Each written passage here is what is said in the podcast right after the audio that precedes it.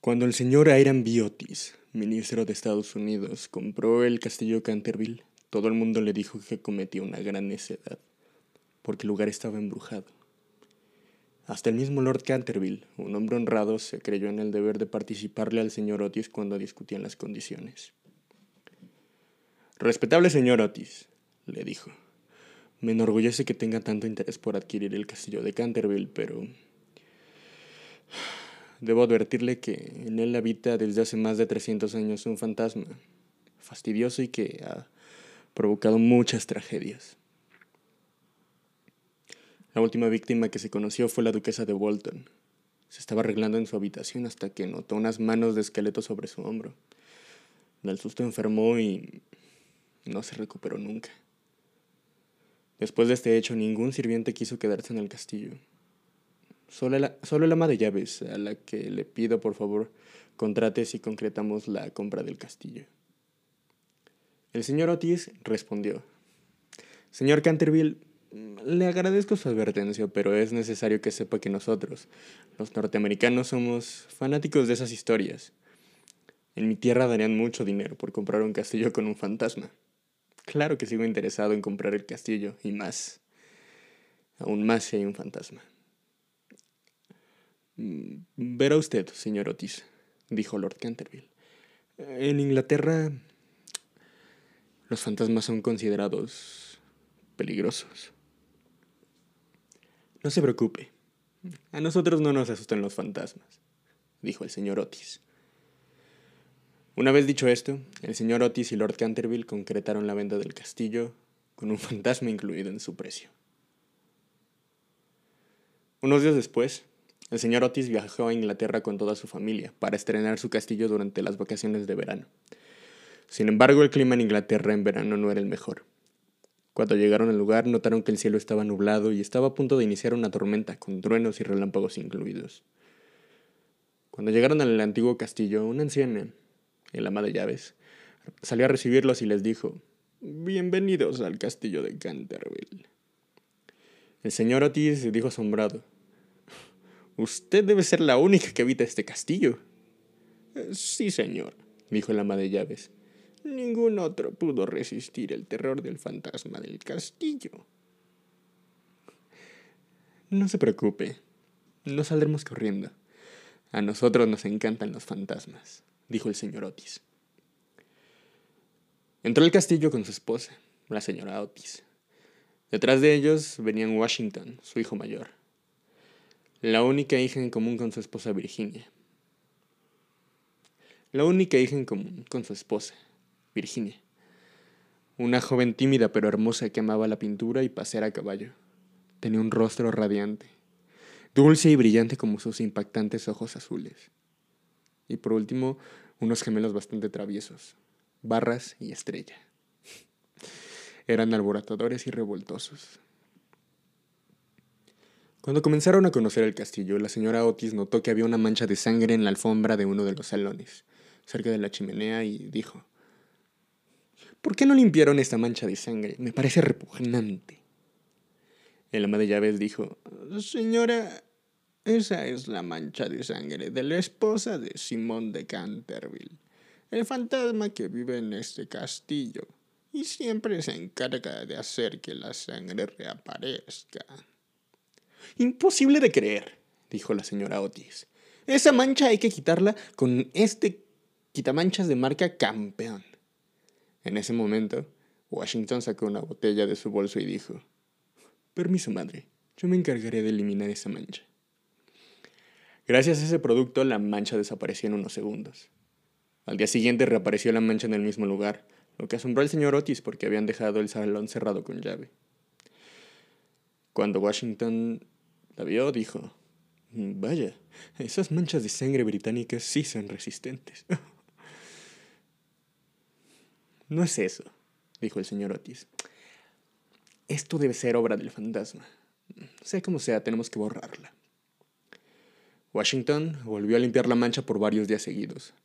Lo que más llamaba la atención es que la mancha no era roja siempre. Esta empezó a cambiar de color hacia un tono frambuesa y hasta llegó a ser verde esmeralda. Incluso. Incluso la familia. Se divirtió mucho apostando de qué color sería la mancha al día siguiente.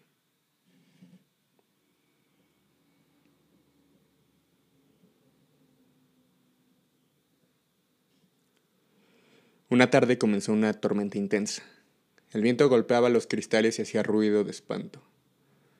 Cuando se hizo de noche todos decidieron irse a la cama, pero esa noche el señor Otis escuchó el sonido de unas cadenas arrastrándose y no podía dormir. Decidió abrir la puerta de su habitación y se encontró con el fantasma de Canterville, de ojos negros y cabello gris enmarañado que caía en sus hombros. Sus cadenas estaban llenas de moho. El señor Otis lo vio molesto y le dijo, por amor de Dios, ¿puede dejar de hacer tanto ruido? Estamos intentando dormir. Aunque tome, señor fantasma, tengo un producto maravilloso que, que puede ser una solución para eliminar el óxido y el chirrido de sus cadenas. El fantasma indignado dio media vuelta sin agarrar el bote y se fue corriendo. Pero a mitad de camino los traviesos gemelos le tiraron una almohada en la cabeza, mientras gritaban ¡A la casa del fantasma! El fantasma huyó entre los muros para llegar a su escondite. Allí, totalmente cansado, comenzó a pensar que hacía mal, porque esa familia no se asustaba. No puedo creerlo, dijo el fantasma enfadado. Con este mismo sonido de cadenas asusté hace poco al señorito Fox y se cayó del susto mi disfraz de vampiro, Lady Stifield tuvo un ataque de pánico y ahora estoy siendo humillado por un hombre que me ofrece un producto para mis cadenas y unos mocosos que me tiran almohadas. El fantasma estaba tan triste que se encerró en su cuarto por unos días. Mientras tanto, la familia Otis seguía molesta porque la mancha seguía apareciendo y cada vez con colores más extraños, porque el fantasma no aceptó el bote con el producto. El fantasma estaba tan triste que, se encerró en su cuarto por unos días. Mientras tanto, la familia Otis seguía molesta porque la mancha seguía apareciendo y cada vez con colores más extraños y porque el fantasma no aceptó el bote con el producto. Simón de Canterville, el fantasma, no quería darse por vencido y planeó una nueva aparición. Pero cuando preparaba el disfraz, un sonido fuerte despertó a la familia y lo vieron en el suelo aplastado por una armadura de hierro que intentaba colocarse. El señor Otis le dijo, Señor fantasma, no intente hacer cosas que ya no puede por su edad. El fantasma, humillado y con dolores por todo su cuerpo, se escabulló por las tuberías dándose muchos golpes. El pobre no salió de su cuarto por muchos días. Sin embargo, aumentaba su odio por la familia Otis. Menos por Virginia, que era muy buena. Este siguió haciendo muchos intentos de asustar a la familia, pero todos terminaron mal. Debido a los últimos sucesos, vagaba triste por los pasillos, evitando que lo vieran. Se quitaba las botas y había probado el producto para las cadenas, dándose cuenta de que funcionaba. Después de intentar asustar a los gemelos y terminar con un cubo de agua en la cabeza, se encerró en su habitación. Solo, solo, solo salía para pintar la mancha. Hasta que un día dejó de preocuparse por hacerlo. Por lo que pensó por lo que la familia Otis pensó que se había ido. Un día estaba en el sótano observando árboles, abatido y entristecido. En ese momento entró Virginia y se encontró con el fantasma. Se sentó a su lado y le dijo, Te ves muy triste. El fantasma contestó, Lo estoy. Ya nada tiene sentido. ¿Por qué no te dejamos ser malo? Yo no soy malo. Solo hago las cosas que hacen los fantasmas, dijo Simón. Ah, ¿sí? ¿Y por qué me gastaste todos mis botes de pintura sin permiso para hacer esa mancha junto a la chimenea todos los días? Me quitaste casi todos los colores y nunca te dije nada, dijo Virginia. Tienes razón, dijo el fantasma. Virginia se conmovió y le dijo, ¿Tienes hambre?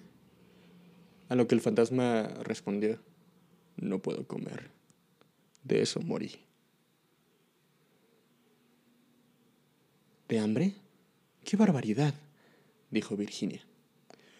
Hace 300 años que no como ni duermo, dijo el fantasma.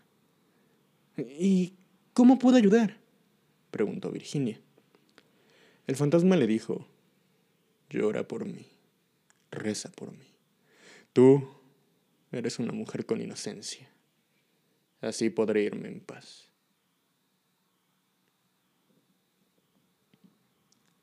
Virginia aceptó y el fantasma se la llevó de la mano y la arrastró por un pasillo, desapareciendo ambos. La familia Otis la buscó por todo el castillo. No la encontraron, pero cuando se dieron las doce campanadas se abrió la pared y apareció Virginia. Virginia, dijo la mamá llorando. ¿Dónde estabas? Con el fantasma. Ya descansé en paz, dijo Virginia. Y me dejó un cofre con joyas para agradecerme. Solo lloré y recé por él. Cuando pasaron unos días se organizó el funeral de Simón de Canterville, al que acudió el Lord Canterville, y estaba muy agradecido dejando que Virginia se quedara con las joyas. De esta manera, el castillo de Canterville perdió al fantasma para siempre, pero la familia vivió en tranquilidad.